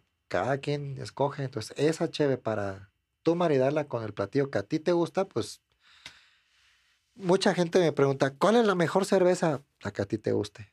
Punto. Sí. No, pero es la que a ti te guste. O sea, a mí me gusta una que a ti no te va a gustar seguro. Y a ti te va a gustar una que a mí no me va a gustar. Fíjate que eso es importante, este, ya acercándonos eh, al cierre del podcast, la importancia que tiene de que te pongas atención a ti mientras estás consumiendo algo, para que definas y, estés seguro de, algo que a ti te gusta y no caer en, esta, en este consumismo de, probar porque el otro está probando y pues pasa bien igual y, o sea, digo, hay situaciones, ¿no? Pero ya cuando entras al mundo de esta cerveza artesanal, sí es como, ¿en qué momento estás? ¿Ya comiste? ¿No comiste? ¿Vas a comer? ¿Vas a acompañarlo con algo? Este, son muchos factores los que te, invitan y, y, te hacen elegir el tipo de cerveza para el que quieras, quieras, quieras tomar. Y, pues, ¿qué, ¿qué más podemos agregar, carnal? No sé. Mira, yo les diría que descubran su estilo cervecero, lo descubran y le tomen este el cariño y la y le desarrollen la cultura cervecera en su persona que sea algo como algo cultural, que es así como hay mucha gente que sabe de vinos o de destilados, sepan también de cerveza. Que no, no, no todo es la cerveza industrial o comercial que te encuentras ahí donde, en la tiendita de la esquina. Sí. Es un mundo muy grande, muy extenso y muy rico, muy, muy, muy delicioso el de la cerveza. Eh, eh, no, no todo es una sola marca o un solo estilo. Es busca tu estilo y pues la mejor cerveza es la que a ti te guste. Bueno, pues con eso nos quedamos y también invitar a, todas las personas que eh, eh ahorita me, volvió un dato a, la cabeza que cuando tú consumes una cerveza, una bebida alcohólica, estás forzando tú a, al hígado a generar ciertas sustancias. Y, creo que el consumir menos, pero con más calidad, también hace pues que trabaje de cierta manera menos el, el hígado, ¿no? Entonces, cuidando como esta parte de la conciencia del consumo y, de, ser este, bien responsable en lo, que vas a, tomar, pues tener en cuenta eso. Como todo, siempre la calidad, este, en, en medida de lo posible, de cada quien, pues yo creo que está por encima de, de la cantidad. Sí, estoy totalmente de acuerdo con lo que dices. Es siempre la checar la calidad y la cantidad qué es lo que quieres o lo que buscas y ya de ahí, pues partes, ¿no? Si hoy quieres fiesta y, andas en la playa y pues vas a tomar algo ligero que te hidrate y, o si andas muy contento y quieres festejar algo, pues te vas a comprar algo más bueno. Sí. Y obviamente entre mejor sea la cheve, más respeto la vas a tener, más calidad tenga la cheve, más la vas a apreciar. Y como dices, bien cierto, es el, consumo te va a obligar a que sea, tú seas moderado. Exactamente. Y ya. Carnal, pues te agradezco que, hayas este, asistido aquí. Nos llevamos más de una hora y media en, la plática. la neta la disfruté bastante. Traté de elegir eh, cerveza que, pudiéramos hablar de ella también. Este, espero te hayan gustado. No sé si quieras em, hablar un poco eh, brevemente de, dónde están tus negocios, de qué te ofrece cada uno y, pues más que nada saber que están, están nada más vendiendo su cerveza aquí en Uruapan o ya están en otros lados. Mira, la rodilla del diablo está en Zacatecas. Hay eh, nada más hay dos negocios en Zacatecas, en Zacatecas Capital, ahí en el centro comercial que se llama Andares, creo, Antares. En un negocio que se llama Capital Ribs. Y en Fresnillo, Zacatecas, también hay Capital Ribs. en Ciudad de México, pues está ya en varios puntos. La verdad no recuerdo, pero hoy tenemos como unos 11 puntos de venta cerca de lo que es la colonia eh, La Roma, Centro. Y Nada más, por ahí en esa zona se, está vendiendo. Morelia, aquí en Uruapan, Cihuatanejo. Uy, qué rico. En Sigua está en un bar que se llama Capricho del Rey, en lo que es la zona ya del pueblo, Ajá. la zona de bares, muy cerquita donde está el muelle. Eh, No, no, nada más ahorita ahí. Es que la pandemia sí nos dio, teníamos muchísimos puntos de venta antes en muchos lugares, pero en Pátzcuaro también tenemos venta de cerveza. Ok. Ahí en, en, la plaza, ahí por, donde están las nieves de pasta, hay un lugar que se llama Cielito Lindo. Ok, sí, sí, sí, sí, lo conozco. Está otro que se llama La Casa del Naranjo. También hotel y restaurante. Ahí también se vende. Y em, en otro café que está ahí dentro de la plaza, en la mera esquina, que se llama Café Punta del Cielo, si no, no, no, perdón, perdón. No, esa es otra marca. Sí, se llama, ah, no recuerdo el nombre, pero tiene poquito el, café que, acaba de abrir. Pero está en una esquina ahí, casi a un lado de la casa del Naranjo. Em, ¿Dónde más? Teníamos pues muchos, muchos puntos de venta, pero dios, se cerraron, que ahorita estamos volviendo a, a retomar. A, reabrir, ya la, la, economía empieza a fluir. Y en Uruapan, la fábrica de rodilla del diablo está en la avenida Juárez, número 45, en lo que ya viene siendo ahí Colonia Centro. Y el, ahí, nada más vendemos, fíjate que ahí solamente vendemos cerveza artesanal eh, mexicana. Ok. Eh, tenemos las seis etiquetas de rodilla del diablo y, tenemos otras seis invitadas de que, que estamos rotando cheve de, de diferentes productores, tanto michoacanos como de, otro estado. Pero toda es mexicana, o sea, es pura cheve artesanal mexicana. Qué bien, qué bien. Y principalmente michoacana. Y el otro negocio que es The Beer Company, que es una franquicia, la tenemos aquí en la calle Manuel Pérez Coronado 108 en la colonia La Magdalena. Y ahí vendemos ya este, cerveza importada y también mexicana de otros estados. Sí. Eh, ahí, ahí tenemos en Beer Company ya 11 años en ese lugar y aquí en La Juárez vamos, ya cumplimos el año apenas. Qué bueno.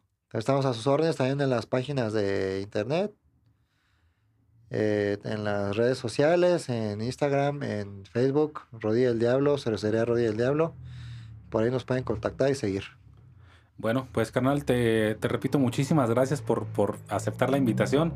Sé que es algo que a veces exponerte a, platicar y que esto se publique y todo, pues no mucha gente le entra, ¿sabes? Como que les da pena a veces hablar o exponerse.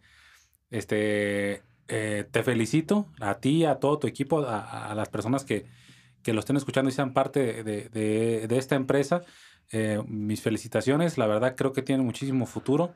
Hacen cosas eh, de, buena calidad y sin duda representan, son dignos representantes del Estado, del país y de la región principalmente. Entonces le deseo, le deseo lo mejor a ti, a todo tu equipo, carnal.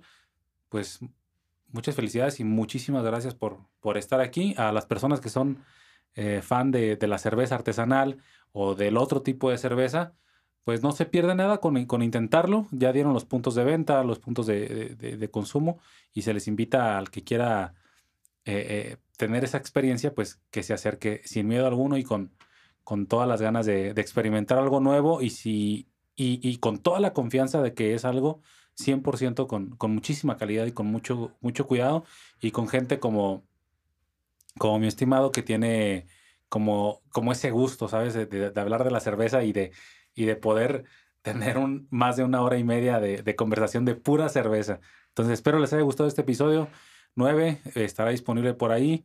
Y, igual ciertos sencillos que estarán eh, compartiendo en, en, el, en la página de Pepe Oreto. Este, les agradezco muchísimo su atención. Y pues algo más que agregar, carnal. Pues me halagas mucho con tus comentarios, carnal. Este, te agradezco también muchísimo la oportunidad. Eh, no hay más que agradecerte enormemente que hayas volteado para, para hacia nuestra empresa y estamos a las órdenes de, de quien nos haya escuchado y nos vaya a escuchar. Bueno, gracias. Pues muchísimas gracias. Nos vemos en el próximo episodio. Hasta luego.